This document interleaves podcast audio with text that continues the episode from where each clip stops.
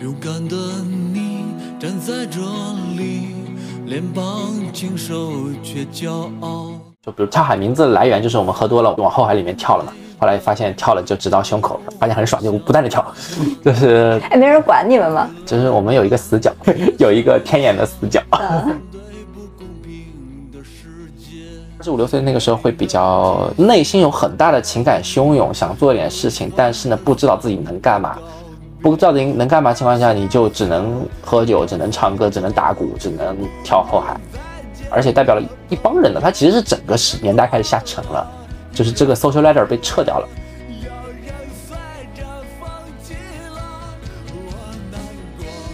站在背面是你永永远站在阳光照不到的地方去呼唤阳光，永远站在一个宏大叙事的背面去对话主流，因为你只有站在背面，你才有那个足够的精神张力去对话已经被固化的一个世界。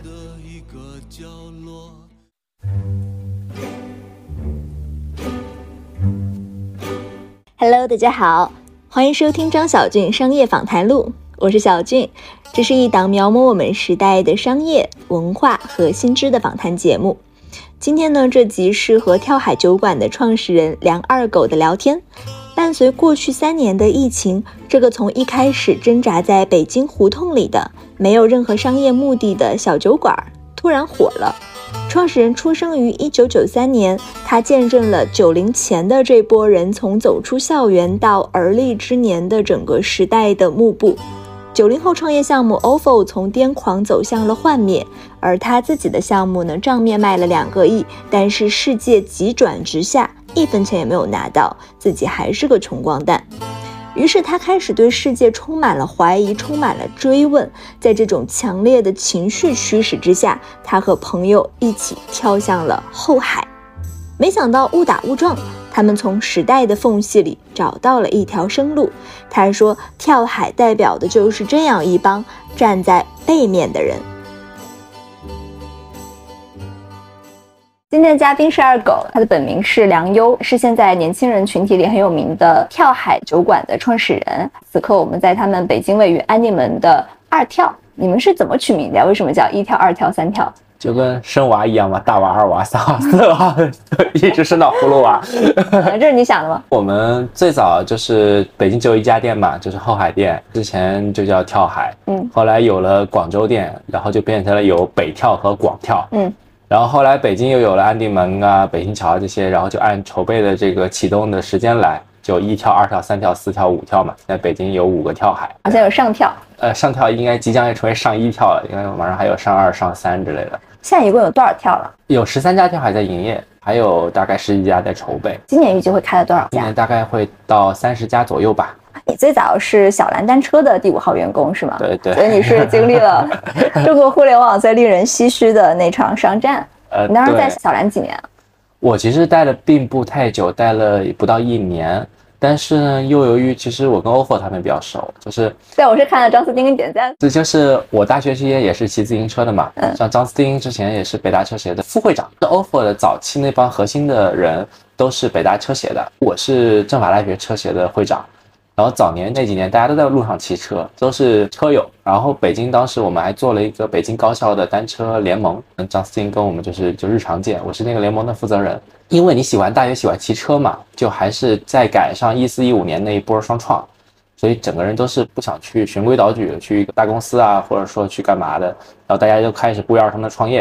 然后我们大学现在也没干别的，就全部在骑车，所以大家就从骑车开始去入手去做自己的项目嘛。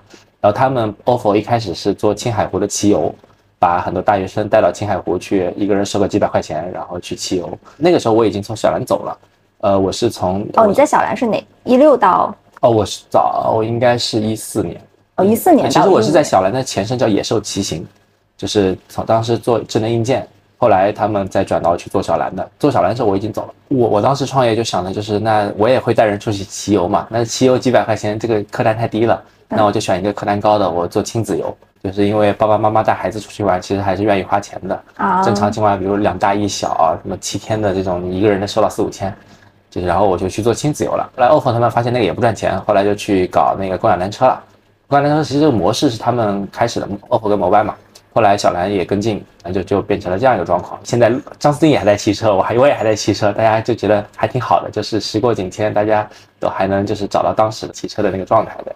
哦，你是那么早就已经去，就是你一直在做自己的项目，其实是？我其实是一四年休学，我是大三的时候休学，我是一一级，然后一四年的时候休学，休学的时候就是玩了一阵子，后来就是被就野兽骑行找过去了，因为当时野兽骑行一是智能硬件，二是它的那个骑行记录软件需要推广，我去做那个软件的增长的负责人，嗯。啊，因为我认识很多骑士骑车的人嘛，嗯然后就去帮他早期的二十万用户是我做的，后来他从天使做到 A，然后我就走了，因为我觉得我也可以创业，然后就去做那个亲子游项目了。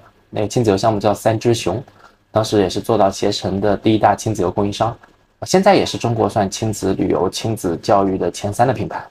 对，现在这个公司还在，叫三只熊。那为什么 OFO 说他们当时想收小兰是找你聊的？其实没有找，应该找我私下里帮忙哦，牵了线。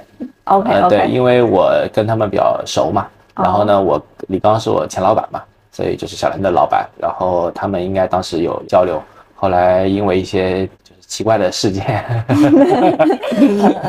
你是不是还做了 SaaS 办公软件啊？，SaaS 应该是我第四次创业了，那个是嗯，做一个叫火箭科技的项目，呃，第一次是野兽骑行，第二次是呃亲子游。其实后面就一直在跟一些人一块儿创业，比如跟今夜酒店特价的 Mars，嗯呃，他后来被京东收购了，他算精益创业的中国最早的布道者，也是我一个很好的老板，对我印象很大。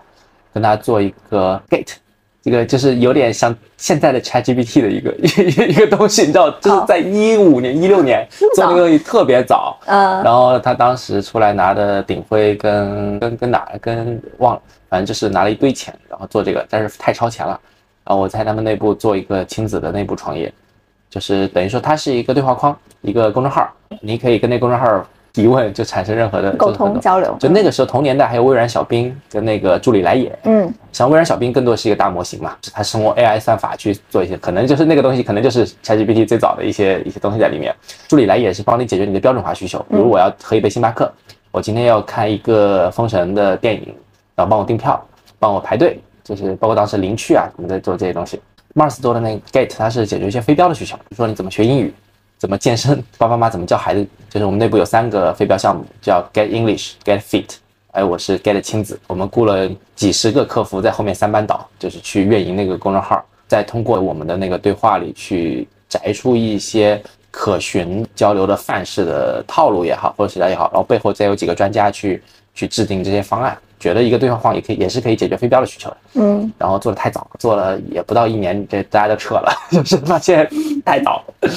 然后后面我就去了一家叫 SoulMeet 的公司，就是跟我现在合伙人呃随意嗯一块儿做的一个青年活动平台，可以理解为一个文艺版的豆瓣同城。对，我们做了很多特别文艺的活动，比如说让男生体验分娩的疼痛，就是我们发起的哦，对一个活动哎，。我我看现在电视上也有这种。对，那个活动最早是我们做的，后来被一些呃广告公司啊什么的变成跟客户的提案去用来去做，包括综艺的一些环节设置啊。对，我们做假想葬礼、假想婚礼，包括我们当时做的最文艺的活动就是，你知道北京每年冬天有那种有初雪这件事情，就是北京的第一次下雪，我们叫初雪嘛，可能知道下周要下一个初雪，然后我们在线上公众号征集一百个人的初雪愿望，下雪的时候你你的愿望是什么？提前征集好，然后把它藏在一百个试管里，就后来做核酸的那种试管，哦 然后呢把它藏在北京的一百个角落。北京开始下雪的那一分钟，我们发布推文告诉大家这一百个试管在哪里，大家去走上街头，在雪中去找。然后很显然这个项目是没法商业化的，你知道吗？就是做的太文艺了。然后呢，所哦以后来后来钱烧光了，就发现 OK，你首先不太好收会员费，嗯因为活动不是一个刚需。第二个的话，就是你也没法儿收那个抽水，就是活动的报名费的抽水，因为本身发起活动的人他也没有多少钱，一个简单的活动就四五十块钱，你也抽不了多少。后来大家又转型做一个创意热店了，就是脑洞比较清奇嘛。后来我发现它成了一个广告公司之后，我就就撤了，所以也撤了。后面就是想，哎，还是得赚点钱啊，就去搞 SaaS 了。说实话，是当时我们合作的一个团队，我们把那个团队并了，那个团队手上有几个专利，打包打包，然后即将要上市的优客工厂给买了，呃，大概是这么个。这是个啥产品啊？哎，是有点像，你可以理解为现在的飞书妙记，飞书妙记加上改进版的八爪鱼，等于说八爪鱼后面搭了一个飞书妙记，再搭一些基于微信小程序的一些什么 calendar 啊，还有它的每每个优客工厂的那个智能门锁啊，那些东西这也是我们做的，就是等于说帮他讲一个嗯 core space 一个智能化升级的故事。它当时要上市也缺这个东西嘛。然后我们是一八年被并掉的，一八年被并掉之后，然后就等着它上嘛。结果后来就泥沙俱下，就首先是 WeWork 爆了，WeWork 的这个价值体系崩了，那那其他 Core Space 当然就崩了。苟延残喘了一阵子，又遇上滴滴的中概股事件，我们也是要上美股的嘛，就导致整个又遇到很大的影响。后面有疫情。然后现在我看看我们的亲爱的毛总已经被限高了，现在 都是挺唏嘘的，都是你想我我是看了 OFO 小蓝这一波的，从微时然后带高点，从大家都是学生的时候就认识他们，后来他们曾经拥有过估值很高的公司，后来我自己当时跟优客签的也是我们卖了两个亿嘛，纯换股没有现金，等于说我其实那个 deal 没有拿了一分钱。反正就是后面在这是遇到很大的困难嘛，就觉得就是创业还是挺辛苦的，自己也经历过至少移动互联网一个相对完整的周期了。这个反正到我现在做跳海，我会觉得就是首先把它变成一个赚钱的项目嘛，就是因为我见过太多的眼看它起高楼，眼看它楼塌了的故事，嗯，然后我也难得遇到一个就是能把我的想法喜好跟一个项目契合的相对完美的一个公司。希望它是一个稍微长性一点的，因为我如果说他现在遇到一些困难，或者说他没有了，我可能我的支点就没有了。知道要做什么，因为这个项目我投入了可能我所有的热情啊，我对生活、对事业、对工作的一个理解，对城市年轻人社群的一个理解，都在这个里面。呃，而且年代也变了，现在 VC 这行业呢还有没有都另说了。至少跳海这个项目，我们是非常认真的在当一个可能很事业来做。对对，以前的指南经历好像没有什么关系，是吗？唯一的关联是都在创业。有迹可循的话是两条线，一个是线下亲子游，跟后来的 So Meet 都是青年的活动这一挂的东西。那另一挂其实是社群，就是我们做亲子游最大的渠道就是妈妈社群。然后呢，我早在可能一四一五年那波就在开始运营妈妈社群。我一个当时可能二十三岁、二十四岁的人，就是跟一堆妈妈在群里互动。包括那个时候有些，比如宝宝树啊、大 V 店啊、呃美柚啊，这些都是那个时候起来，而且大家那个时候社群就开始用的比较多。后来我们做 So Meet 呢，就是青年社群。呃，我的就是创业经历也好，工作经历也好，一直是跟线下、跟社群有关系。就是暗合了我现在在跳海做背后的核心能力吧。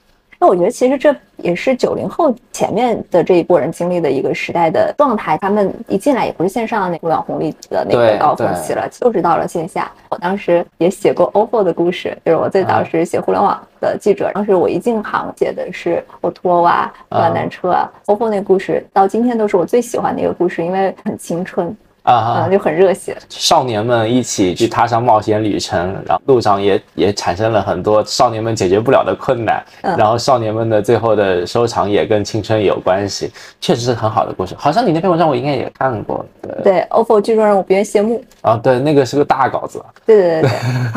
那你觉得从这前面这四段经历，你对创业的理解是什么呢？首先，对于个人状态来讲，它是你。个人所有的信息资源，你的想法的效用最大化。比如说，我在公司如果在一个范式的框架里，我可能很多想法没法落到实处。但是创业是一个拼图，把你所有东西传吧传吧传吧，然后把它堆在一起，变成你想要的那个东西。我觉得对于个人的一个工作生活状态是这样的。就比如说最典型的，我把我基本身边能干的朋友都挖进来了。对，但是你可能就是上班是另外一个状态嘛。第二个就是那个迟早要回归价值平衡的。你可能在某一阵风来，或者是说在某一个波峰波谷的时候，你会遇到猪也能飞上天的故事，或者说有些重重坠在地上的故事。但是拉长维度周期来看，是所有的事情一定是要回到基准价值线的。所以就是创业让我明白，价值本身是最重要。王兴说过一句话，永远是效率高的打败效率低的。永远是优质的产品打败劣质的产品，永远是好的服务打败不好的服务。最后就是回归这个东西，你短时间的，你财技牛逼的，比如说恒大，比如说乐视，这属于财技牛逼的。但是你最后还是要回到你的生意是否挣钱，你的产品是否好，你的服务是否好，这个基础上来。这个就是我们现在在坚持的一个事情了。你们最早是怎么开始开第一家店的？那个时候应该还没有，我有一个 idea，说我要创业做一家酒馆。对，最早跳海。前身是在我家的一个客厅。一八年我公司不是被优客收购了嘛？收购之后我也很迷茫，因为优客是一个很传统的公司，它是一个房企，其实。对对，然后我一个一直创业的人在里面特别不适应。呃，你是要进去工作的是吧？我们被买了嘛？被买了，你得在里面待两年，你得帮他就上市嘛。其实优客最早的招股书什么很多逻辑都是我们，就是包括招股书后面有几张模型图都是我的设计师出的，概念是我们提的。因为我们比较会讲故事。然后就是一个节点过了，那你下一步要做什么？很迷茫。而再加上一八年我正好二十五岁，毕竟你首先不是北京人，然后你刚毕业的时候你怎么着都可以了，你不管住过地下室，然后你拿很微薄的薪水，然后甚至欠债都无所谓。但是你到了二十五岁，你可能会重新审视自己的选择。我记得曾经很早是财经还是哪个记者写了一个二十五岁专栏，我记得我在当年看过，现在已经忘了。就是二十五岁你会重新审视自己的一些选择，比如要不要留在北京。我身边很多二十五岁的人就可能去了杭州，去了成都，嗯，呃，甚至去国外生活。然后你会重新审视自己是否的婚恋观，比如之前你所谓的丁克要不要继续这个想法，嗯。然后呢，我二十五岁之前是一个坚定的丁克。现在可能是一个坚定的要结婚的人，那为什么呀？以前会觉得不结婚是酷的，现在觉得不结婚一点都不酷，是不是？现在结婚才酷。对你放弃一个事情是容易的，但是你建造这个东西是难的。其实就是包括严肃的亲密关系，其实在我看来也是跟创业什么东西很像的，就是你牺牲说这个东西我不吃，我不要，谁都可以。对，但是如果说你真的能够把它做得很好，其实是难。这也是我们背后的一个，我经常在公司说，我们很多人说我们是亚逼嘛，我们说不是，亚逼是什么？亚逼是躺平，就是说我我们自己玩，这个时代这个世界跟我们没关系。OK，你们不懂我们，我对世界对，这我说了很多次这个话，就是之前就是呃一段被外资中国去流传很广的一个话，叫“世界在下沉，我们在狂欢”。我说我们作为一个人活在世界上，我们都要要对这个时代对这个世界负有一定的责任。然后呢，我们不能就是他下沉我们就不管，至少我们要照顾好彼此吧。嗯，然后你至少要有自己的 neighborhood watch 或者你自己的 bonding。这种我觉得是好的，不然最后你会陷入虚无，你会陷入就是 OK，那我算什么？我的人生价值算什么？所以就是我们一直想倡导的，其实是在下沉这个世界，我们彼此创造一个能够给对方温情和希望的一个社群，或者说一个彼此的一个组织。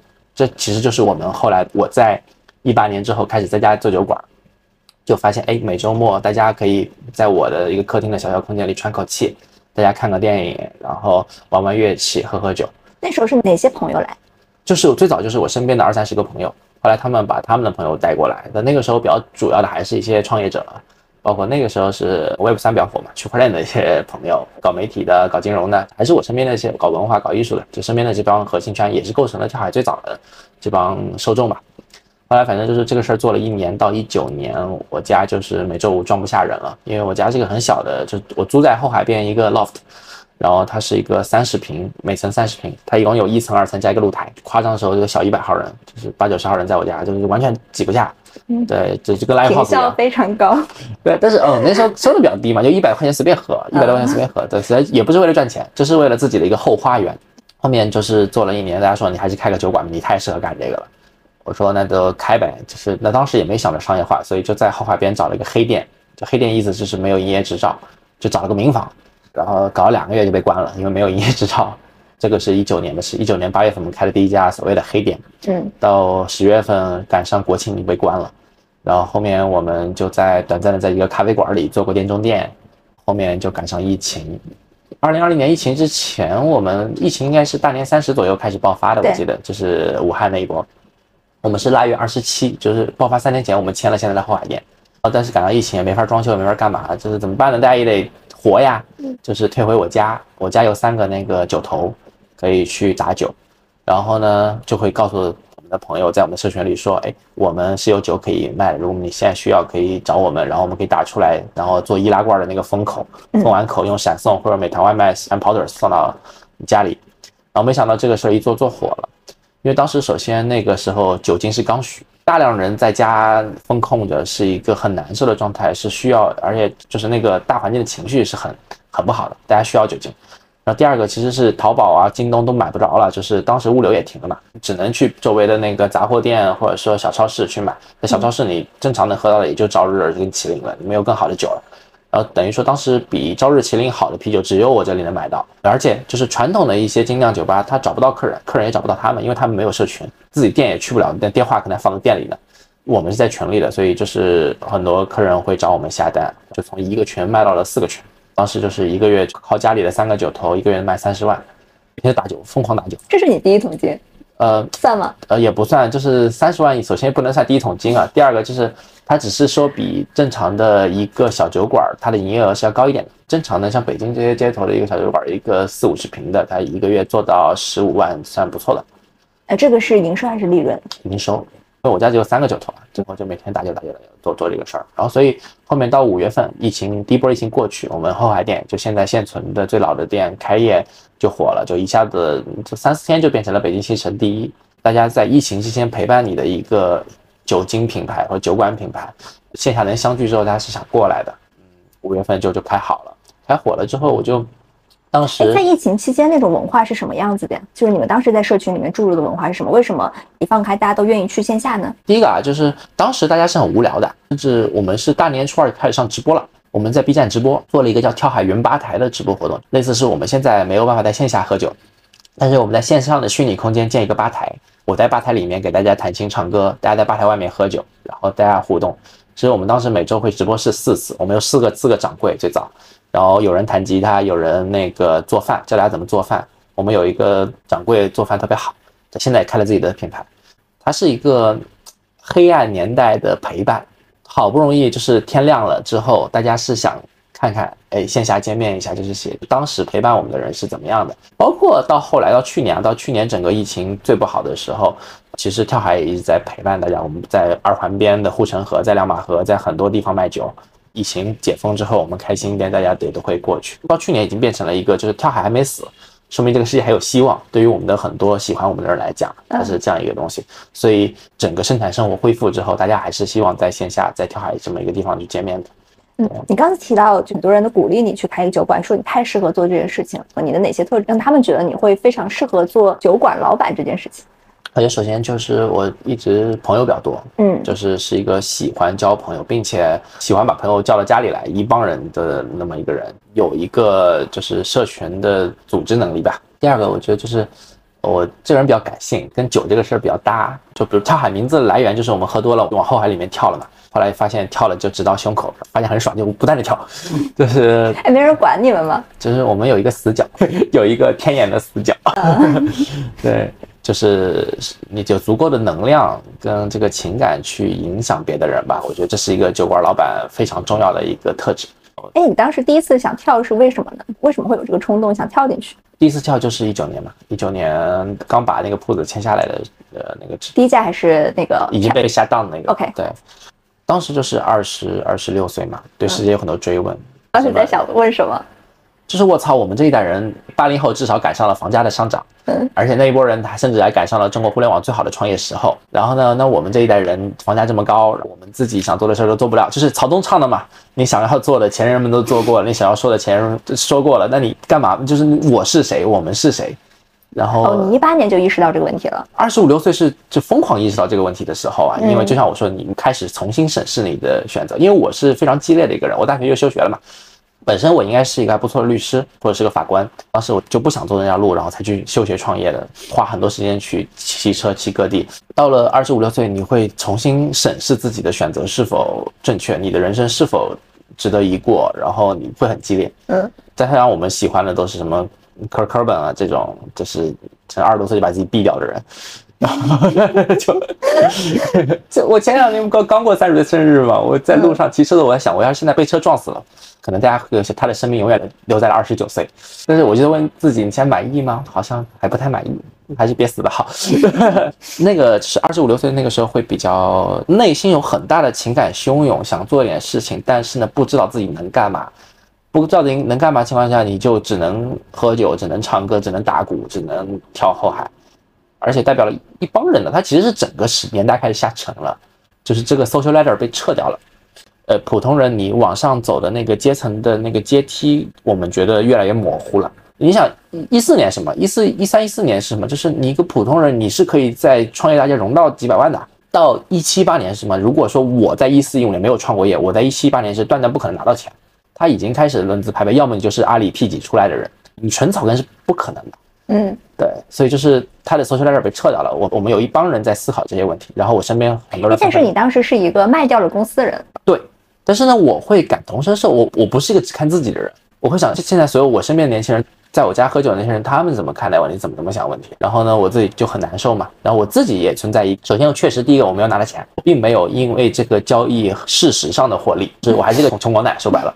然后第二个就是我好像还挺牛逼的，二十五岁把自己公司卖掉了。我记得我一八一九年我跑去台北跨年去看陈升的演唱会，看完之后就是我我说啊，二十五岁之前该做能做的事都做完了，那下一步我要做啥？我在想文化的一个。差异，然后我们这一代人应该往哪个方向走？包括我自己应该怎么办？情感比较汹涌吧，那是那个时候的状况。后来就是就迎面又赶上疫情，大家的状态又经过很大的变化。所以你是几几年几月份第一次跳了后海？应该是二零一八年的七月份，夏天。夏天对，这冬天谁跳啊？我又不傻。我以为你是冬天跳，冬天你跳进去，你你你腿会断掉。嗯，你们后来在跳海里面设置了很多的机制啊，包括礼宾部机制，包括打酒师机制，这个是怎么做出来的？这些其实都是长出来的。我很感谢 Mars，就是今夜酒店特价的创始人。对，虽然这个公司现在很多人可能已经不知道了，但是在当年还是个很厉害的公司。他的创业方法论一直就是精益创业嘛，他是精益创业的中国最早的布道者，就是你所有东西你要跑出个 MVP 来，再去把它规模化，再去把它系统化。然后呢，跳海的创业一直也伴随着这个东西，就是我我先验证，而且你不限制它，因为我是学法律的，我知道就是法律永远是滞后的。比如虚拟货币乱象，可能持续两三年之后，国家的法律才会健全，因为你需要有足够的案例跟信息来帮你提炼那个方法论跟那个规则，你才能制定规则。我觉得一个社群也是一样，让早期让一些事发生，发生完了之后，你事后再去提炼，再去引导，而且就是不要太扼杀一些可能性，这个社群才会活。像李冰部是什么？李冰部最早就是我们不是主要是渠道在社群嘛，我们大家用户也都在微信群里，有朋友拉新人进来，那也不能冷场嘛，所以有一帮我的老朋友们就自发的就鞠躬欢迎大家，就发鞠躬的表情包，就然后欢迎新朋友，他们就开始把自己的全昵称改名叫跳海非官方礼宾部，那个男兵两位里面请什么之类的，就是意思是我是站在跳海酒馆门口的门童，欢迎大家。这个组织我后来发现，哎，有点意思啊，因为我我不想每天管社群，因为群越来越多。像现在我们几百个社群，几百呀，两百多个，我不可能自己去运营。其实那个小米的阿狸的参与感对我的影响挺大的。那本书，我想起早期小米是怎么做的，它有自己的 BBS 版主，甚至小米手机都没发布的时候，只有操作系统的时候，大家就给他挑 bug，然后在各地办线下的粉丝活动。那我就说，那我把社群运营交给你们，就变成了跳海的整个社群运营的组织，叫李明部。他跟跳海的关系是什么？嗯，他跟跳海的关系是我们给他一个荣誉称号，然后他喝酒在跳海有折扣，可以再就是获得一些跳海的新品啊之类的，就是纯粹是一个我们就是官方跟粉头的之间的关系，你可以这么理解。嗯，打酒师是什么来的？打酒师是因为我是一个也不太爱每天在店里待着人，就不然我每天看店这事儿就是太麻烦。我喜欢出去玩嘛，呃，要出差干嘛的。最早在店里的时候，朋友就给我打电话，说二狗你今天在不在？你在我就来，你不在我就不来。我说这事儿就是特特没劲，就是因为我本来是一个时薪可能三千到五千的律师，对吧？我我要是坐在这里一个小时服务你，我得就是我得收钱，对吧？但是我卖酒显然就是在那个时候挣不了这么多钱，是那我要出去玩，然后就说让这个朋友过来帮我看店，然后朋友就说就是哎呀你那你就去放心玩吧，我们替你看店也不要钱。我说这不行，就是我得给你钱，这事儿我们才能长久。呃，不然就是我下午，比如说我们六点开门，那你八点才到了，那我那我找谁去？然后就约定好一个工作职责和一些工作报酬，比如说今天是一百五的底薪，再给你提可能百分之一的流水，这是一个固定加灵活的一个。一百五是一天。对，一天，一个正常情况下可以 cover 他来回打车加他吃个夜宵啊，再喝点酒的几个价格。你你打酒当天可以随便免费喝酒，就别喝多，就是也 别影响店铺运营跟闹事儿，或者说是影响收银。这个就是跳海打酒师最早的一个源头，大家把吧台开放出来。后来发现就是挺有意思的，因为后来他们也会接到电话，哎，你今天在不在店里？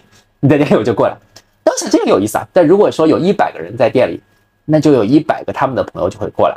所以现在现在形成了我们的一个理论，就是只要有一个人站在吧台内部，就会外面就会多了二十个人。所以我们从来不会花 marketing 的费用去投小红书、投抖音、投大众点评。我们会发现，我们只要让一个人站在吧台里面。那外面的人就会越来越多。然后我们现在内部的做的，我们甚至重点是运营打酒师，而不是运营客人，因为那个是自然而然的结果。因为每个人都会有朋友，对吧？然后呢，我们只要把这个利益分享机制做好，然后保证你来过来打酒的体验是好的，然后这个店铺就会火。打酒师应该是不一样的人，他不是普通的一个店员。呃，对，我们首先啊，一个打酒师他不是一个每天都在，比如说我们现在正常的一个打酒师，他是可能每周到两周过来打一次酒。这样首先确保第一，你过来打酒的状态是好的，你不是疲的。嗯，因为打酒的话，你其实是比较累的，因为晚上六点到半夜两点是个八小时，基本你过程中可能会坐一会儿，但是你基本半小时要站着的。然后呢，你要不停的就是迎来送往啊，洗杯子啊，放你想放的歌啊、电影啊，这这有很多的需要消耗精力的东西，所以确保你是状态好的。但如果我早期看店的时候，我一周看五天也很累的，就非常累，所以我不希望是这个状态。这样就同比其实是。我们如果同样的岗位用全职，首先这个薪水你只能招来服务员级别的人，而他是没有灵魂的，能把你流程做好，但是他不会管这个他的今天晚上表达他的状态，他很难支棱起来，或者说就是有一些输出啊，有些这样东西。所以我们其实事实上是把传统的店员或者店长这么一个角色给开源掉了，就是我们把服务的标准化交付这件事情降得更低。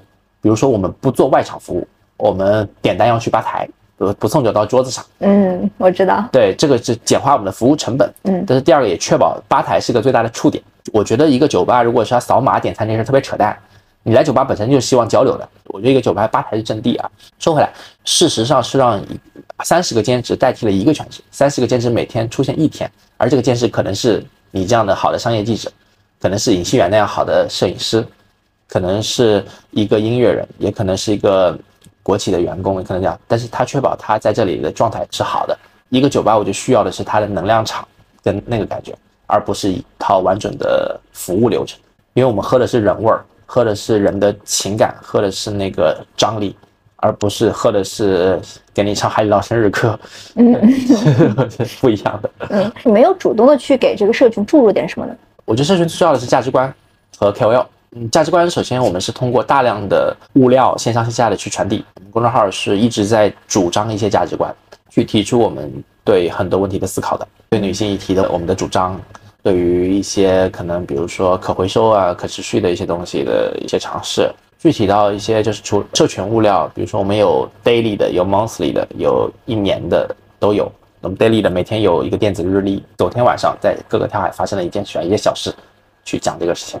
我们。月度的，我们有大事记，我们有报纸，每个月更新的，发在各个店铺里去看这个月每个店铺发生了啥，然后这个月跳海要主张了什么东西，我们又在哪儿发生了什么活动，又有什么新朋友加入了。每年我们每个城市会办自己的年会，会给用户颁奖发锦旗，我们会选十个用户。呃，在这个过程中，你的物料里面是有时间、地点跟人的，然后里面的人就会跑出来变成你的 KOL，因为。你在你的物料上体现了这个人，这个人就会成为这个社群里的一个大家可能逐渐会认识的一个人。然后你给这个人发锦旗了，就是他自然就会被这个社群所认识，然后他就会影响这个社群的一个表达一些很多东西。所以其实我们是靠价值观加不同等级的物料去呈现，就维持整个社群的运转。你们第一家就是现在已经不在的那家店被关闭的时候，是不是对你打击很大？是那个，因为那个时候太顶了，就是。那可能是一个花了所有的心气做了一个作品吧，但是本身我们错在先啊，我们本身没有营业执照，但是那个过程中其实沟通的很辛苦。那家店关了之后，我就自己跑去巴基斯坦待了小一个月，我去背包玩了，然后到十一月份才回来。也是那件事让我觉得，我们要以一个更成熟的商业思维去思考整件事情，而不是你想表达啥就做啥，不然这个是不长久。就不把它当做一个自己的后花园，或者说一个小的艺术项目去做，而是把它当做一个商业去做。也是回来之后，我我拿了第一笔种子轮的钱。哦，那之前是没有拿融资的。之前没有拿拿钱。对，你的投资人是于一坤。哦，不是不是，是是是。Harry 是我们朋友，但是呢，他没有投过钱。呃，是王帅，就是我的一个好朋友，就是他是在一八年底给我们投的钱。拿了第一笔钱，然后觉得就是要好好做。你为什么说第一个那个店是注入了你很多心气的一个店？它和现在我们看到跳海不一样吗？完全不一样。那个店我没有想过怎么把它当做商业化，怎么表达，怎么顶，怎么来。跳下海，你组织一百个人跳海，你不会考虑安全问题。你懂我意思？就现在我们，我们可能两年前还办过，就是会给每个用户买保险。后来到今年我们已经不敢办了。现在就是整个状态啊，已经不一样了。出一点事情对跳海都是毁灭性的。因为当时早年我们办的时候，一百多个人下饺子一样跳海。有人喝完酒从后海这头游到那头，他淹死了怎么办？当时是不会考虑这些问题的，现在会以一个对整个整体系统负责的一个角度去思考事情。当时是只是考虑怎么把自己情感情绪抒发出来，但是当时只想做一个现场演出，等于说我今天晚上就演一场，不考虑以后，就跟沈立辉一样，早年做清醒乐队，后来做无人天空，是跳海能在三这三年活下来，其实挺不容易的。而且我们没有拿过大额的融资，拿了两次对吗？就拿两次，然后呢都是几十万级别的，就没有一个是超一百万的人民币啊。对，就是就纯粹就是一开始朋友帮忙启动一下，后面中途其实有几家店要开，然后呢就又找了个朋友给了点儿，后面我们就从来没有拿过机构的钱。现在是有利润能够自己滚起来的。呃，对对，去年就开了八家店。去年九月份之后，九月份之后什么什么状况嘛？就是当时我们装修师傅都被封控在店里工地上，这也挺牛逼的，就是扛住了整个呃刚放开的那一波。那个时候我出看公户，我们公户也见底了，就下个月工资是发不出来的。通过各种方法，我们我们那时候有线上直播世界杯啊，什么卖 卖卖酒啊，卖外卖啊，什么都卖。扛过来之后，就是到今年二月份之后就好一点了。整个疫情期间都是经过了各种现实的击打，这都不是现实的击打了，那个太恐怖了，这是整个时代的一个一个一个东西吧。就就我觉得不只是跳海，去年整个所有的中国人都都特别惨。是，但是也正是因为这样，另一面是它让你们的社群能够更加的牢固。嗯，对，这一点就是就像我上次说的嘛，去年整个跳海还活着，对对很多人的想法就是跳海还没死，然后呢，我们可以就是相信一下这个世界会变好。那现在更把它当一个创业还是当一个生意？我的判断啊，就是大部分人说这两者的时候，创业是靠股权变现嘛，生意是靠利润，这两者是不一样的，一个要规模，一个要利润。但是如果你问我这两者的话，我没想好是什么，因为对我来说赚钱不是这个事情目的。很多人说会说这个话。但是很多人就很装逼的说，但我们是很实在的在说这个事情，就是我们这帮人，就是我们我们自己抱团，我们有一帮这样的人在以我们的一个方式在跟这个世界表达我们的存在和我们的对一些事情的不满，以及我们给自己就是这个世界，比如北京户口制度对我们来说是糟糕的，因为它不是以一个合理的状况去 value 你的价值，就是我们能不能自己去。帮助自己去建立一个自己的互帮互助的一个氛围，一个社群。至于说，嗯，你的赚钱啊，你的很多影响力啊，很多东西，那是结果。我本身求的不是这个东西，我求的是，就是如果不不干这个，我自己不知道怎么在这个世界上有我自己的一片地方。你觉得你周围吸引的是一帮什么样的人？大家对世界有所怀疑，这是我称之为就是又不愿意去大厂，又不愿意彻底躺平，中间的这一部分对生活有所怀疑、有所追问的人。不愿意去大厂意味着什么？你不愿意选一个大流的一个选择，至少我觉得，一五年之后去大厂，就等于在零八年去四大，再早早一些年去国企，是在一样的。一五年之后的大厂其实就很很很国企了，就是很多时候就是它是一个稳妥，但是又没法承载你太多对这个世界诉求的一个选择。但是我不知道，因为我没有经历过那个选择，我只是这么去描述这件事情。嗯。呃，是中间这帮人，我身边的就包括他们有人在搞 Web Web 三的创业，有些人在写自己的小说，有些人在做自己的农村电商，就我身边 close 都是这样的。如果不用不是又不是的这种分类的方法，那他们是谁呢？怀疑现存的秩序，想建立自己的秩序，大部分都是年龄段都是倒是比较接近，都是二十五到三十五。那九课呢？也内部也有个二八的一个分类。百分之二十，我们是社群的建立者，比如我们打酒师，我们的核心的朋友啊，礼宾部的成员啊，在跳海发起活动的人啊，百分之二十人建立的这个社群的价值，百分之八十的人是来消费的，等于说他提供的是在这里喝酒，然后呢，他消费了这个场所跟氛围，客人里两极化比较明显。我们的打酒师们大部分都是我们很好的，或者说很符合我们价值观的一些人。然后呢，百分之八十有很多，比如现在小红书很多过来打卡的，然后过来的人。然后我们也也公平的对待所有人，把酒馆大门敞开嘛。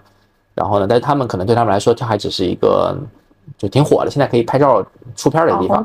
对他也不会在意说你想表达什么东西，你的什么女性友好跟我没有关系。对我就想。就美美的拍个片儿或者怎么样？那你们怎么防止在它不断的扩大的过程中会稀释已有本身的文化？所以就是我们说，我们内部现在是做好打酒师的体验。哎，这是个问题吗？对于你们来说？我很早就意识到这个问题，因为我一直在创业嘛。就说白了，就就是规模化之后，你势必会摊薄一些东西。所以我们现在的最近的就是整个二零二三年下半年的战略，就是要做好打酒师的体验。我们抓一头，我们不管普通用户怎么样，他打卡是他的事情。我们不能禁止人打卡吧？这显得很奇怪。然后我们甚至现在做一个飞行打酒师计划，因为我们打酒师现在我们上海刚开业不到两个月，我们现在上海有三百多个打酒师，岗位不够分，你知道吗？就是每每周日在群里放放号不够抢。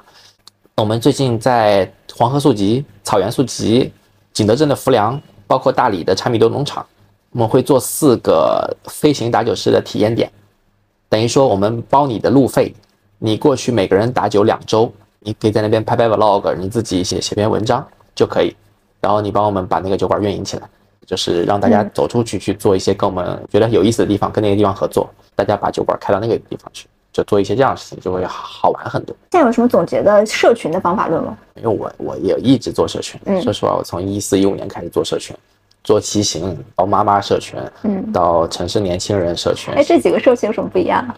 呃，太不一样了。骑行的社群其实也很割裂，它首先它是一个需要装备的运动，有点像滑雪社群，所以大家会在里面秀你的车，秀你的今天的数据，比如说对你你的那个骑行的软件的截图啊什么之类的。但是呢，另一方面，骑行又是相对自由的，相对那个，比如大家当年骑行都听过许巍嘛，以装备为基础的理想的远方。妈妈社群是活跃度非常高，但是充满了焦虑，焦虑和一些琐碎的细节。然后呢，所以妈妈社群它的核心其实是互相缓解焦虑，帮大家就是解决问题。青年社群玩跟表达的东西多一点，就是还是不太一样。但这三者呢，又由于基于妈妈社群做生意的人比较多，所以那种的社群的商业化程度会比较高。最典型的什么国际学校的招生，包括什么友邦的保险的俱乐部，像其他不管是骑行啊，跟城市年轻人啊这些，就是你没法直接商业化。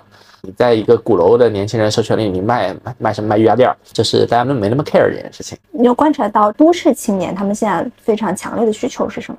和过去不一样吗？我的感受啊，就是这几年的感受是往下走的。以前大家还是想做点事情，现在大家尤其是疫情过后，还是想保护好自己，就是就是因为你的安全区域越来越小，那现在已经低到就是你别把我关在家里就行了。这个是现在令我也难过的一个地方。我们现在也想做的是重新把大家对于创造、对于建造这件事情的热情跟使命感把它激发出来。最简单，你在跳海从打酒开始，然后你可以发起一些你想办的活动。你想做的最简单的东西就是，比如我们吧台有一个吧台小说续写，我们大家可以在里面每个人写一段，把它接下去，就是就简简单单的一些事情，然后你可能这个内容就能影响到下一个人。因为过去三年的不确定感太强，然后我们现在从一些小的确定的东西去做。今年有缓解吗？今年有变好吗？我觉得今年没有，今年只是放开了，但是呢，今年大家对于收入啊，对于职场啊非常焦虑，极度焦虑。我感觉就是现在你不知道做什么呀，就是我前一年见一个基金经理，我跟他聊，他哭了，就是随便聊聊嘛，然后呃还是哎有有机会来跳海打打酒，我觉得可能能缓解你的焦虑。对，就大量的就是现在包括就是整个嗯大厂该裁的裁，缩编的缩编，然后很多行业比如 VC 快没有了，然后呢他们从德普打到关单了嘛，就是大家肉眼可见的没有太多钱。他们说你经常也挺感性的，也会哭，哦，我经常哭，为什么呀？就 是我这个人就是这样啊，就是不然你也不会跳海嘛。最近有因为什么事情哭？看《长安三万里》，就这个电影我是很喜欢的。我自己是自己默写了很多诗词，才知道什么叫“长风破浪会有时，直挂云帆济沧海”。小时候你被这个事情是是一个体会，你经历过真正的黑暗，就是那些包括对那个食指的那个相信未来。当蜘蛛网无情地查封了我的露台，当灰烬的语言叹息着贫困的悲哀，背几百遍，背上千遍。我回头看《长安三万里》，我是很喜欢高适的那个人生的。你心中的锦绣终有可以吐出的一日，还是怎么样？到四十多岁，终于逐匈奴于漠北，是吧？那但那个不是他，这是我只是讲这个状态。包括追光动画的王威，我也是很喜欢。我算是文艺青年吧，我其实是喜欢王威啊，包括九帮书把的张向东啊这类的创业者的，因为在我看来，他们跟后来的张一鸣啊、王兴啊这一类人是有区别的。他们成就没有他们高啊，但是他们是想通过一些人文的东西去改变世界的。但在我看来，抖音是个很傻逼的产品，我很不喜欢这样的产品。性的弱点，对，就是你对这个世界是是作恶的。我印象最深刻就是我当时抖音流行那个在抖音看电影之后，分三段什么视频，这个男人怎么怎么样呢？后来《指环王三》一二三在国内重新上映的时候，我在电影院周边人坐不住，说这么长，这是你对这个时代的荼毒啊！就是那么伟大的作品《指环王》哎，所以我不喜欢这样的公司和创业者。但是王威和张向东这样的人在我心里是地位很高的。就是王威当年就是，其实他也做视频，但是土豆网的价值观就跟那个完全不一样。其实王威对我、张向东这两个人对我影响挺大，就是私下里还有一些接触。最早我一三一四年应该是九邦数码刚上市的时候，张向东在北京桥一个自行车餐吧叫 Circ 去做了他上市后的一个私人的庆祝派对。然后我当时因为我也在骑车嘛，所以就是因为朋友就带过去去玩。我当时还是一个还没休学的人，还在思考自己要做什么的人。然后我见到了熊小哥，见到了张向东，见到了王威，然后听他们怎么聊事情的，那是对我影响很深刻。我啊，我意识到啊，原来这个世界上可以有人把理想跟商业去做一些统一。原来存在一个叫互联网创业的东西，maybe 有一套解法在后面。哦，原来北京的鼓楼片区的酒吧还是挺好玩的，它里面就是不光有音乐人，有骑自行车人，也有一些商业的人，他们是很多元的。然后北京这个城市啊，果然是很包容的。所以那个夜晚对我后来做跳海、做创业其实是有很大的一个影响。他们说了什么？你还记得？那我记得张向东放了一个电影叫《偷自行车的人》，他是一个意大利的电影，嗯就讲一个从小家里很穷的一个孩子，他自通过自行车是怎么去看到外面的世界是怎么样。张向东其实家里出身也比较贫寒嘛，应该是陕西的，他会带大家看那个电影，然后讲他怎么到今天，然后怎么看待世界，他如果他挣到了钱要用来做什么。然后我看《长安三万里》那个，因为本身里面也是追光动画的十年嘛，在那个片子里，李白跟高适有很多十年一见的场景。我记得有一个特别动容的是，在月光下面，他们在可能有四五十岁了，就很老了，大家在那个月光上面再次像以前一样那样相扑。然后我当时觉得王维就在拍自己，就现在当下的主流的互联网世界已经没有王维跟张向东这些人的一个名字了。包括我看张向东的那个《短暂飞行》这本书，就是写他在呃五大洲骑行的一个一个东西。他早年也是跳过西湖的人，而且他是跟万能青年旅店的小号的史力一块跳的。就是大家其实年轻的时候都做过一些这样的事情，然后包括我多次在什么班夫山地电影节见过他，就在文化的一个场合的一些地方会见过这个人。然后但现在比如中国的互联网主流已经没有这些人的身影，其实很多人不知道土豆网，也不知道王威这号人，但是呢，他可能就化名红泥小火炉，写出一个《长安三万里》的剧本，去做自己对生命理解的一些表达，这样让我是敬佩的。我也希望有一天跳海，包括我自己能够走这样的人生道路。对自己和周围的人的人生有所疑问，对于一些底层的理想情感有所追求，甚至也不想成为一个大的系统的建造者，而是更关注周围和自己一圈人的这个 neighborhood watch，这个是我我喜欢的。我在呃兰州到成都骑行的时候，他正在冰岛骑行，他现在都五五十五十多岁了吧，还在冰岛骑车呢。我相信很多人做不到，很多人现在已经是游艇我还听说你的三个合伙人走了的时候，你也哭得很凶。这个事情就是二零二零年的事情了。这最早我们四个人一块做了跳海，但那个时候是没有没有想把它商业化嘛。后来过了大半年，到二零二零年的六月份，我广州店开了之后，我觉得这个事情，广州店开业对我们来说是个试错，因为我最早很害怕跳海只是一家北京鼓楼地区的酒吧，它走不出去，因为它太特别了，就是它就是一个生活在鼓楼的一帮人开的一个地方。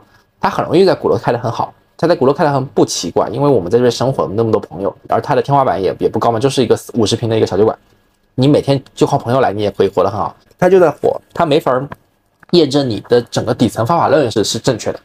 正好我有个朋友，就我大学的师弟，也是我们车协的，他在广州说来广州试一试，我说行啊，那就去广州开，然后一个月我们就筹备完了，然后就就开。然后就靠我们的这个社群的运营的方法论啊，比如把吧台开源啊，我们的礼宾部啊这些事情在广州开，试了三个月，这个事情就是成功了。成功是指它的流水到达了它基本的天花板，就是每天晚上都是满的。然后呢，也成为了在六院小区，也是广州的天河南那一边是一个很知名的酒馆。然后我就想，哎，那既然广州开的不错，那说明我们这一套是 work。当我思考这个问题的时候，我是拿创业的那个思维在思考，那说明全国的一线城市都能开。所以后来等我们就是两家店慢慢能跑出一些利润，能开出第三家店的时候，我们就迅速开了西南的重庆，然后再从重庆去开到深圳，深圳就一开开成了深圳第一嘛。然后而且深圳是一个多业态的一个地方，就是就是我们第一次拿一百五十平以上的铺子，然后第一次在酒馆里加入了啤酒跟鸡尾酒两个吧台，还做了餐，还做了一个展览空间，等于说做了好几个业态。对，你说这是酒吧的文和友，啊，对，说回来就是广州开完之后赶上北京新发地，嗯，然后我当时自己因为那个疫情，我就滞留在云南。我当时去云南玩了以后，发现回不去了，我在思考我的团队的整个迭代的问题。就是早期的几个哥们儿们，他啊、其实是没法支撑后面的整个全国的一个发展的，而且他们甚至有人没法全职。然后，所以就是，那我就说，那我们保留你在北京这家店的一个收益权，然后呢，后面的跳海的东西就不带着大家了。但是对我来说是一个比较痛苦的一个决定。一个决定，因为早期大家是都是没有人在算账去做这个事情的，就是尤其是我们一九年那个大家不断跳海的那个那个夏天，嗯，然后我当时感觉就是汪峰，汪就汪峰签了华纳，没有带包家街四十三号，懂我的意思吧？就是因为我们当时也涉及到又又拿了一笔钱，其实节点那是第二轮是第二轮钱，对，然后呢，正常情况下你创始人的要 all in 的嘛，然后本身因为早期分给他们的股权也比较多，所以不太适合那个架构不太适合。因为我也是创业很多次了，觉得就是我第一次创业就是因为股权架构做了三十、三十、四十这个架构，所以才这个架构意味着什么？没有人说了算。四十说了算。就是如果你通过控制权，通过很多也是能约定的，但是如果说你一上来就是个架构的话，其实是就是不太适合公司发展吧。那你为什么这次还三十、三十、四十呢？这次是五十五的十五、十五、十五，对，然后后来发现这个也不行，因为你进不了两轮融资，你就跌到绝对控制权以下了。对，然后我们就是，我说把他们股收回来，留他们的留在单店里，然后我自己就是公司每个人给大家给他们留一个点，最后有一天我们牛逼了，就是你们大家还能分点钱，嗯，然后后面我就自己去干，他们同意吗？同意啊，现在也都是，包括现在我的那个当年的发起人，他现在接了北京的所有跳海的餐，就三跳、四跳、五跳餐，就是北新桥、呃 Village 还有 Stage 三家店的餐，他自己在隆福寺还开了个西班牙餐厅叫卡卡，大家都过得还还挺好的。那个决定，大家我们今年我们四个人中有一个人结婚在温州，然后我们聊起这个事情的时候，大家觉得当年这个决定是正确的，不然我们大家都会彼此耗死。嗯，对，所以但那个在对于二零二零年的我来说是一个非常痛苦的决定。所以一边打鼓一边哭在后海，什么玩意儿？是不是？是是是，包括我觉得创业就是一个不断选择阶段性伙伴，并且给到每个伙伴相应的利益和回报，然后不断的通向下一节路程。如果有一天我不太符合这个公司发展要求了，我也会被换掉的。从商业来讲，从公司来讲是这样。你擅长算账吗？以前不擅长，但后来逼着自己擅长擅长嘛。你会算到多细？比如说一家店，你会算它哪些维度？我们每天流水我我都知道的，每家店大概就是可能精确不到最后两位，嗯，对，但是你从就从万千那个百大概都是能够估的。哪家店是最好的？北京的话，就是如果论流水啊，整个最好是跳海 Village，就是因为那个店大，那个店有五百平的外摆。然后呢，就目前上海也很不错，就是论平效来讲，上海是最好的。对，论总流水是北京最好。就北京的四跳，我们叫跳海 Village，你觉得开了这么多城市，它不同城市的酒文化和年轻人有什么不一样呢？其实挺不一样的，尤其是就比如说上海吧，嗯，上海刚开没多久，上海刚开，我是但是一两个月我会能体会很明显的一件事，就是上海人民真的很爱打卡跟排队。北京的年轻人他不追求自己穿什么牌子，对就，是会会很骄傲的说，哎，这个牌子你不知道。我跟那个企鹅吃吃喝展的志伟聊，他说他从哪个地方看到我忘了，他说上海就是个巨大的橱窗，其实每个人都在渴望成为橱窗里的那个 model，但是北京其实完全不太一样。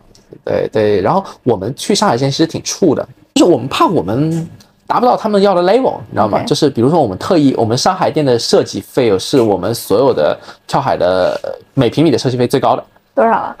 没花多少钱，八万块钱吧？不不是不是每，就总共花了八万块钱。啊，哦，这么便宜？对，但是它只是一个六七十平的店啊。对，我们我们我们在很多地方很抠的，哦，你们设计费很抠，呃，我们在所有的包括店铺筹备费用上都都很抠。你们筹备一个店要多少钱？每平米七千吧，所有的，就包括房租押金的是都在里面。每平米七千。对，OK OK。对，你刚才说八万是每平米还是整个？呃，整个的设计费，我指的哦是设计费就是呃，嗯你一个店铺筹备，它包括设计，包括施工，包括房租的押金，什么垃圾的清运，甚至证照的设立，什么物业费，就是所有东西在里面。嗯，对，广州呢？广州很实在，广州贼实在，广州大部分广州比北京还实在。广州太实在了，北京人年轻人实在是颗粒度糙一点。嗯，然后呢，但是北京年轻人是讲理想的，我做的事儿不能被传统的价值观评判，这件事对于北京年轻人是来说是重要的嗯。广州年轻人过来进店里，有没有座位？没有座位走了。因为我女朋友是广州人，但是她虽然就留过洋很多年，但是她有跟我讲广州是怎么样的。就是我们确实在广州店里就是这样，嗯就是你不管办太多的活动，就只有我们的核心粉丝呢会特别喜欢，但是大部分年轻人是不 care，你办什么活动我没关系，我就是来喝酒的。对，就是大概大概是这样那深。圳呢？呃，深圳会更像杭州，这两个都是有大厂在的地方。主要的年轻人还是就是他会在自己的，比如说他要赚钱啊，实现理想的一个诉求，跟现实的这个自我的处境中间的一个矛盾，会成为一个比相对比较主流的矛盾。这两个城市比较像，然后它也没有很好的文化的供给。这两个城市，比如有文化供给的什么城市？比如说西安，比如说南京，这些有大量的大学，有大量的历史的遗存。一个是这两个都是古都，有很多的历史。因为我们最近在调研这两个市场，嗯我们今天在西安开店，然后这两个人对于文化是很自信的。但是呢，对于杭州和深圳，大家是没有那个文化自信的。大部分人在被这两个城市的一些呃传统的大厂的高额收入，呃造富神话，呃又加上自己现在的处境，又在不断攀升的房价之间的一个自我的定位的寻找里。因为我在深圳也住过半年，当时筹备深圳的时候，当时也是因为呃刚分手，那上一段感情刚分手，然后也不知道做什么，然后去深圳开个店吧，然后在那边待了半年，发现发现真的无聊。风景是好的，就是那个海边是不错的，嗯但是就是就是真的不知道干嘛去，除了看电影、吃饭，然后就我当时还报了个瑜伽瑜伽班儿，就就就就没有什么可干的了，真的没有什么可干的。嗯对，但是现在有很多人反馈，就是深跳海在深圳开了之后，大家还是多了很多的好的去处的。你们在这些不同城市之间做的社群文化还是会有不一样的，对吧？呃，当然会不一样，就是呃，因为首先社群的意见领袖是 local 的，是当地的，是当地生活的年轻人。然后我们的每个店铺其实设计风格，包括在每个当地的呈现也不一样。嗯呃，它是被这个城市外在的环境所塑造的，它其实不是我们一开始想怎么样它就怎么样的，嗯它是它是一个彼此我们表达，大家也表达，慢慢的一起成长出来的一个连锁酒馆嘛。所以就每个地方的其实有共性，但是很多也有很多差异。你理想中会开多少店？我理想就是我觉得目前一百家是一个我可以 handle 的一个又不那么大稀释一些事情的一个浓度。但你只有开我一万家，我觉得那不我们不太可能成为蜜雪冰城那样的企业。准备上市吗？呃，我觉得上市是个结果吧，就是而且我觉得你追求这个吗？我不追求这个，就是这个具体的事情，而且上市没有用啊。你你上哪里嘛？你告诉我上港交所没有换手，大家就是为了也也是为了还当年融资的一个套儿，你要去把把把对赌给回购清了。嗯那，那其实我们现在又不缺利润去支撑下一个阶段发展。我自己也不太追求这个的情况，我倒希想办好大的音乐节，办好的，比如中国火人节，现在三个新合伙人是什么样的人？什么时候自己加入的？跟的最早的就是我们最早广州店的那个那个合伙人，他现在负责所有跳海的店铺运营跟店铺拓展，嗯就是我们的我们大运营。然后，嗯，他是我大学的同学嘛，就是我们就是开玩笑，一个是面子，一个里子。呃，我在面吹牛逼，他在后面做事儿嘛。对，然后呢，随意随意是去年，呃，是今年全职加入的，去年就在帮我管跳海，然后呢，他是负责所有的 branding 跟 marketing 还有社群，就是跳海的这个内容这这个层面是他在搞。然后他之前是在就我 Summit 的老板，对，然后他后来也在三十六氪啊，在包括后来去了喜剧团队，在单向也待了很久。他是我觉得中国你论青年文化社群，他应该是做的最好的人了。还有一个我也是我大学同学，他只就是他现在管跳海所有的中台啊、数据啊、呃人才法啊这些，他是一个中国最好的律所律师，是我们学校学习最好的那种人。然后后来去美国直接念了个博士，念了个 JD。回国之后，在一线的什么京都、汉坤、什么俊河都待过，然后也也是做投融资的律师，啊，现在把他挖过来做我们的整个中台的这些管理啊这些东西，中台指哪些啊？数据中台、业务中台、人才法的中台，哦呃，就就这些东西。哦，这么专业了，现在都。我我上次上一个酒类的播客，我在里面提到我们在做中台这个事情，被底下一堆人骂，说笑死了，一个小酒馆还要建自己的中台。你这是互联网人创业。然后我就想啊，行吧，就是 就是，但是这确实是我的工作嘛，我们要做这个事情，因为我们最近在建中台是当下十几家店，你你沟通靠吼这件事情还是可以可以达成的，嗯。但是呢，我们是为了五十一百家这个这个量级的中台先建起来，为后面的发展做准备了，因为我们到年底就三十家了，你不管是业务还是中台还是供应链，你都要去往上迭代嘛。嗯，对。这几年你觉得最痛苦的时候是什么时候？就是跟第一批合伙人道别的时候吧，嗯算是。我们大大概有几个人中间一两个月没说过话，但后面紧接着一两个月，是一个很坚定的决定，是吗？这个事情。对我知道这个事情必须要做，嗯，对，因为不做对公司对大家都不好。但是那个时候大家可能想不明白，会觉得你你发达了，你拿了一笔钱，你不要我们。但是好在沟通过程中没有聊崩，就是因为我保证了大家的现存利益。嗯，但今天都和解了。啊，现在关系特别好的，对，因为后面还有一些利益给到了他们嘛，就是后面他们现在至少不工作可以活得很好，酒馆老板好玩吗？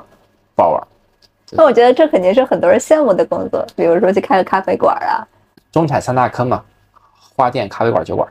花店我不了解，咖啡馆我相对了解一点。咖啡馆做独立咖啡馆很少很少能够挣钱的，酒馆还能挣点钱。咖啡馆的它的客单跟复购不跟那个消费频次在那里，嗯你很难很难真正赚到钱，因为你店租跟我们是一样的呀。嗯就是所以我们会跟很多咖啡馆一起联营，但是我自己不会碰咖啡，因为咖啡我觉得瑞幸做的好，星巴克做的好，它不是卖咖啡的。它是卖什么？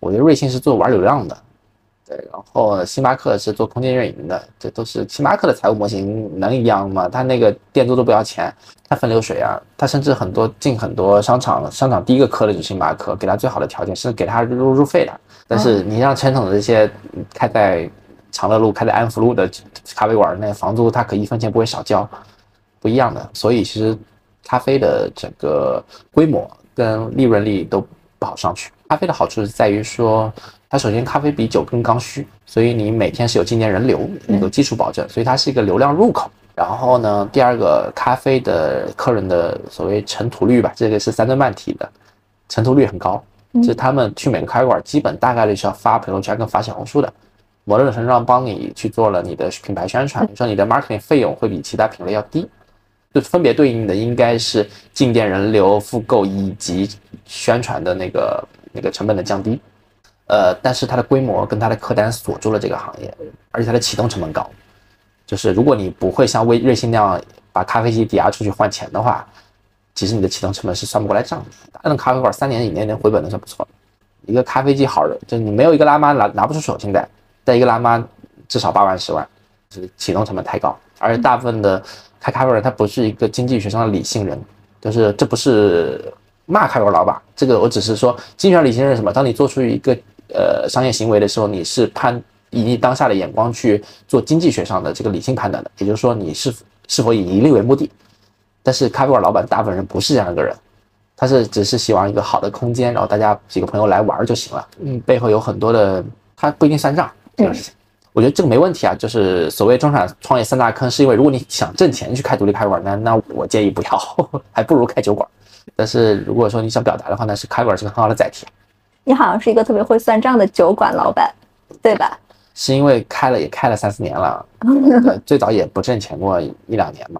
但是我我本身是个商人嘛，是个创业者，你只是一开始没有把这个技能用在这方面，对，一开始是不想靠这个挣钱，后来发现你只能靠这个挣钱，现在是就是站着把钱能够挣了是最好，嗯，对。那你现在有什么即刻的一个想要解决的问题吗？对于这家公司，我自己在思考的是一百家以后的事情，什么时候该停止扩张？今年比如同样有一千多万利润跑出来，这个钱是用来横钱还是纵钱？你是用来开更多的同类型的店，还是你要试新业务？比如说我们刚在北京办一场 live house 演出，也能赚一些钱。那我要不要另辟一条演出的线，把这个乐队签十场？那我要不要签？它的意义对于整个跳海的大盘来说意味着什么？然后第二个就是我们的组织管理，因为你管理一个几十人的公司，我们现在公司六十个人，跟你即将你们可能公司才六十个人对我们全职特别少。哦像这家店一个月流水加上所有合作业态，可能有一百万的店，我们只有两个全职。一般一个正常的这样一个店铺，它会有二十个全职，厨房里可能就有五个人，但是我们把厨房交出去，让给别人去做，他们给我分流水就行。对，所以就是我他们大概分多少流水？二十，他们有个保底。我是希望全职团队是精干的，就每个人能充分理解跳海的价值观，并且在自己的工作时候有所创造，而不是说纯执行。对。但是同步就是我们在思考人员，因为今年肉眼可见，我们肯定要到年底可能有一百个人往上了。到明年如果要真的要开到一百家的话，那也是个小三五百人的公司了，你怎么管？怎么看大众点评上很多人评价说你们价格贵，酒不好喝？这对你是个问题吗？坦白讲会感到困扰，因为我们确实会比同城市同类型的酒吧会贵个五到八块。但如果说你来跳海打酒，你是喝酒当天是不花钱的，你长期来跳海也是有折扣的。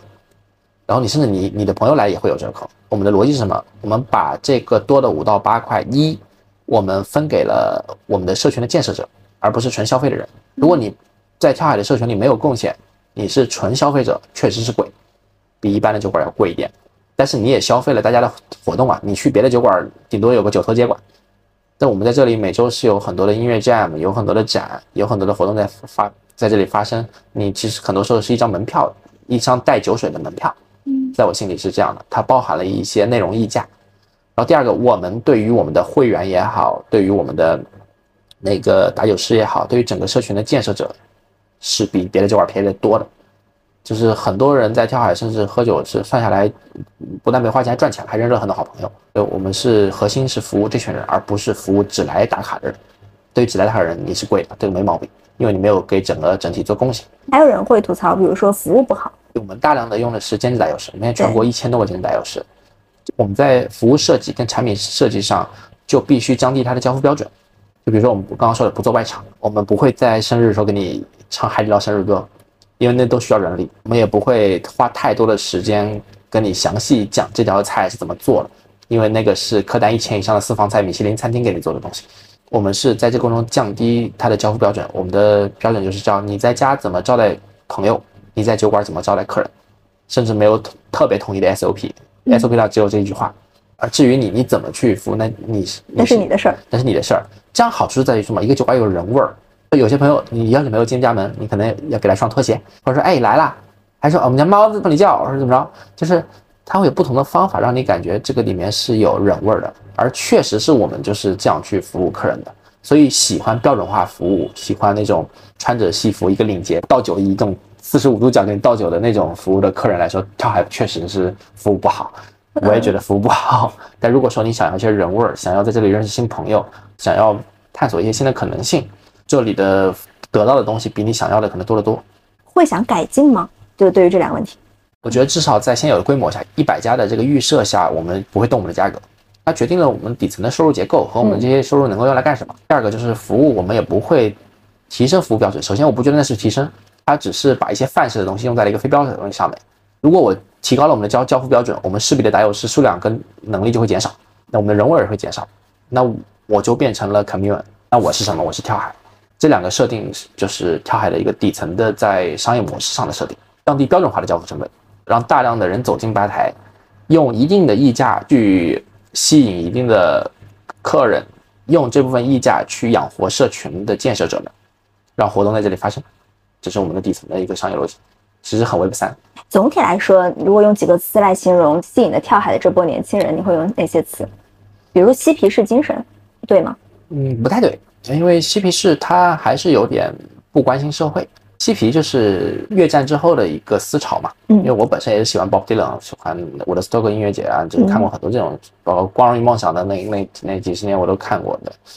我的感受是我还不是很一样，嬉皮他绕不开叶子这件事情，他也绕不开性自由、性解放的这个事情，他背后是一起的。他 g r o 他其实对社会没有那么关心，我们是关心社会的。的我们是非常想建设一些东西，然后去给更多人以庇护的，这个还不太一样。我们内部的价值观我说一下吧，就是我就可以回，maybe 可以回答这个问题。首先，第一个叫站在背面，这是你的立场。但这个跟很所有的亚文化都是一样的，就是这是我我呃后面来讲我们为什么不是亚文化，就是站在背面是你永远站在阳光照不到的地方去呼唤阳光，永远站在一个就是。宏大叙事的背面去对话主流，因为你只有站在背面，你才有那个足够的精神张力去对话这个已经被固化的一个世界。就是从品牌来讲，它的张力是够足的。第二个也是我们的价值主张，对，站在背面。然后呢，就有哪怕有一天我们上市了，我们有一千家店、一万家店，但是我们也永远站在对面。这其实跟我们喜欢的品牌，比如巴塔哥尼亚是一样的，它是永远是。比如说，我要把公司转给地球啊，我要关注这个看气候啊，关注这些生态变化这些这些这样一个公司，嗯，包括 Free Tech，呃，第二个就是关注前沿。我自己是花了很多时间在研究曾经的 Web 三，现在的 AI，很多当下这些新的技术思潮，呃，包括 Web 三，我觉得它甚至都不是一个呃技术思潮，它是一个组织形态的一个新的变化，对我们现在的生活，不管是创业还是怎么的生活，对世界产生了一个影响。而这个影响有没有可能被跳海这个组织所用？等于说，如果你要跟主流对话，那你手里得有新的武器吧？那这些就是我们的武器。如果我们现在没有全职设计师，我们很多图都是用 AIGC 去做出来的。我们的整个事实上，我们现在没有全，我们全国没有任何一个办公室，我们都是线上协作。然后如果线下要见面，就去当地的跳海。我们就是团队分布在不同的城市，嗯，比如我们的供应链在杭州，我们的运营的副合伙人在广州，我们的中台负责人在上海，嗯，我跟随意在北京，嗯，然后可能一两个月才见上一次面。我们通过大量的线上工具啊，协同在在做这件事情，然后事实做了一个道。做了一个去中心化组织，然后每个人才从中分享利益。我们在利益层面借鉴了 Web 三和阿米巴的一些模式，我们跟每个城市合伙人分很多的钱。我们是大量的给我们的社群的建造者，真的去去做一些利益分享。这是那个关注前沿，但是这些表达跟收入可能没关系啊。我就是讲讲这个事情。第三个就是分享和共创，就是站在背面关注前沿，站在背面是你的立场、你的情感来源、你的价值主张。关注前沿是你手里有的武器，你能够跟老的那些玩家、老的组织、跟现在既得利益者不一样的地方。分享共创是你最后想形成的一个利益分配机制，以及也是落回了价值主张，就是我们是希望每个给跳海的社群也好、组织也好贡献力量的人，能够获得自己相应的回报，不管是经济上的，还是荣誉上的，还是自我成就上的。我们的北京负责人之前他是一个。网易云音乐可能有三四千粉的一个独立音乐人，然后在一个纪录片公司做剪辑，后来被被裁了。然后我们一块儿从二零二零年到现在一块儿创立起来。我今年他跟我说，就是狗狗，我跟你讲几个事情。第一个，我们那个老店隔壁的那个叔叔去年疫情死掉了，去世了。我们新媒体的那个负责人的男朋友，他是我们酿酒师，他爸去年也去世了。但是我今天能够把我爸妈接到北京或成都，我能养活他们，我就觉得挺好的。就是大家能够在这里付出，能够得到一些东西。我小时候看过一个这个故事，其实我也讲过。我特别喜欢一个动画片叫《七龙珠》，《七龙珠》里有一个武器叫元气弹，就是它是孙悟空跟魔人波里面一个大反派去决战的时候，他一直打打不过，打得遍体鳞伤。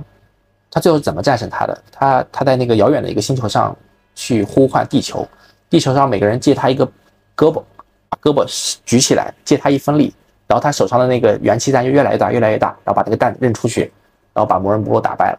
对于我们来说，其实跳海就是一个借每个人一只手。嗯，我们有一天能不能形成一个元气弹去打败我们想要打败的东西，和建立我们自己的一个更好的一个？如果当如果那个动画片里那个地球是我们自己想建的一个乌托邦也好，一个理想社会也好，我知道永远可能打败魔人布后以后，可能一个别的大反派，但是我们是永远往那个方向去去尝试去挑战，去借助每个人的力量去去做这件事情。就讲的比较比较感性吧，但是我们确实是这样思考问题的。我对很多时候这些话讲出来的反馈或也不是很抱预期，就是因为理解我们的人其实都很多人都已经在跳海了。然后不理解的我们的人，其实也也也也也没法获得最终的一个理解。对，这个是我就是最近还是有有点小小沮丧的一个原因，因为发现就是可能因为站在背面嘛，所以永远无法跟主流达成某种意义上的和解。为什么沮丧？我希望他们能明白我们做什么。他们是谁？他们是可能暂时没法理解我们的一些人。对，因为说实话，因为录最近录了好多播客。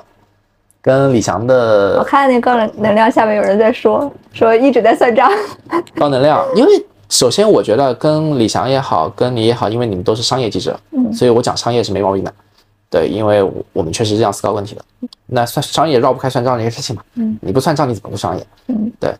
然后呢，但是跟跟背弓蛇影的时候聊，就是聊一些运营的逻辑啊，就被喷的特别特别惨，因为他们不觉得一个酒馆需要有中台。然后不觉得就是他们永远希望喝到更便宜的酒嘛？我也在想怎么就是你说的那个价格的问题，我其实在想一百家店以后做一些调整。就是我们其实内部现在在想，比如说啊，有一天我们所有的酒水打半折，但是呢，要求你付一个跟 Costco 或者说山姆会员超市一样，每个人付个年费，那就变成了运营一个运营真的运营人群，而不是运营店铺。最近在验证这个模式的可行性，但是不会在这这一两年发生。你觉得你的生活有变得更自洽吗？相对于一八年的你，那肯定啊，因为你你经历事儿变了嘛，你不自洽也得自洽了，就是你不自洽活不下去嘛。但整个永远是不太自洽的，就我是一个很拧巴的人，是永远就不知道怎么太和解吧。一方面很感性，一方面很理性，所以一直很矛盾。倒不是很，我倒感谢我这里两面。我本身是一个文科生，再加上我我学法律，法律是一个理性跟感性美就是并存的一个东西。我本身又是个文科生，喜欢文艺。后来因为做创业、做商业有大量的这种基础训练。嗯，我本来特别讨厌开 Excel，现在就是就是你每天就看这东西。其实这个能力背后，其实才是跳海能发展的原因。所以我自己确实会痛苦一些。你的痛苦来源于？比如说他们的评论吗？我会喜欢得到别人的认可。你是个狮子座是吧？对。然后，所以会当有人不认可你的时候，你第一反应是肯定很沮丧，第二反应是我能不能让你理解我？但很多人是可能不是狮子座或者怎样的人，他会觉得啊，我不不 care 你的感受。对，但是我是如果有有机会坐下来好好说说，我想跟你就是跟他讲为什么我会这样想问题。如果说你觉得我哪里不好，你可以跟我说，然后我们看看有没有更好的方案。就是我是希望获得这种，我真是希望获得所有人的这种这种东西。但后来不能取悦每个人。对，所以这是这是我女朋友一直跟我讲，你不能这样去思考问题，自己压力会很大。对，但是呃，我最近可能好一点吧。对，听说你酒量一般啊？行吧，就就就姑且这么算了。对，这个不重要。哎，对了，你为什么叫二狗？两只狗？上学时候因为也是因为比较感性嘛，比较二。嗯。因为我叫梁优嘛，大家会给我中间加一个二优，比较中二嘛。后来呢，就到了搜密的时候开始叫二优，后来又养了两只狗，后来就改名叫二狗了。就就这名字比较好养，后面比较好记，就是传来传去就变成二狗了。就大部分人不知道我真名。反正他们好多人说你感觉变化很大，疫情前应该是直直率敢为，现在也直率敢为啊，现在只是不组织人跳海而已，怕怕出事儿。你最近一次跳海是什么时候啊？呃，前天我们刚跳了三跳门口的泳池，我们做了一个充气泳池，这是前天晚上。是充气泳池，充气泳池，对，跳泳池，不是跳海。对，然后最近一次可能是两年前了，两年前我们办周年庆的时候，嗯，就是二零二一年的八月份。如果你跳海做成什么样，你会觉得自己没有成功，失败了？不知道，它不是个二元的判断。嗯，就好比一段感情你结束了，你你你你你觉得自己失败了吗？还是有所得？那肯定都有。跳海对我也是我们自己的亲密关系嘛，就是因为你对他的付出，它不只是一个，它有纯经济学上的东西，它有非经济学理性能够概括的东西，所以就是它什么时候结束，我都会感到遗憾，但是我当然也也有很大的获得。你现在平时在哪家店待的最多？我自己下午喜欢去北京桥店办公，北京桥店有巨大落地窗，然后其实在那边办公很舒服。我自己喝酒的话，在后海和安定门会多一点，因为我还是喜欢鼓楼这边的一个文化，跟我自己比较接近一点。对，能不能形容一下鼓楼的文化？曾经老狼有一句话形容鼓楼，叫每天晚上都有大事发生。我走在鼓楼下面，路在堵着，雨后的，阳光散落。人们都出来了，执着的、迷惘。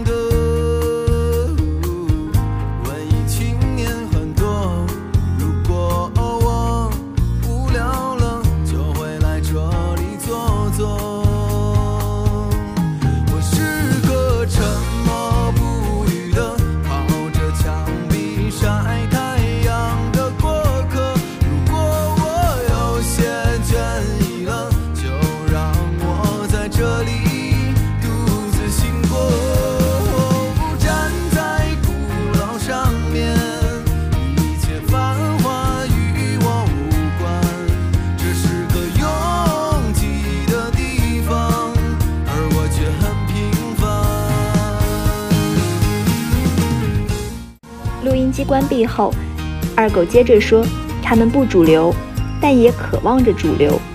就像以前在 live house 场，但你总希望能去工体演出，这样可以看到更大的世界。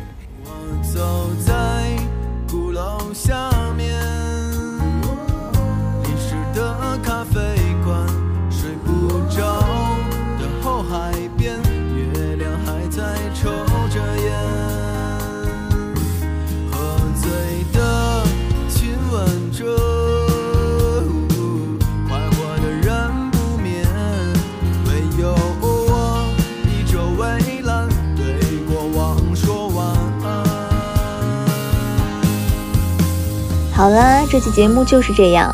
如果你喜欢我的节目，欢迎前往苹果 Podcast、腾讯新闻、小宇宙、喜马拉雅、QQ 音乐订阅张小俊商业访谈录。如果你有其他想邀请的嘉宾、想听的内容，或者你有任何想探讨的话题，都欢迎各位听众朋友们在评论区里留言。那我们下期再见，拜拜。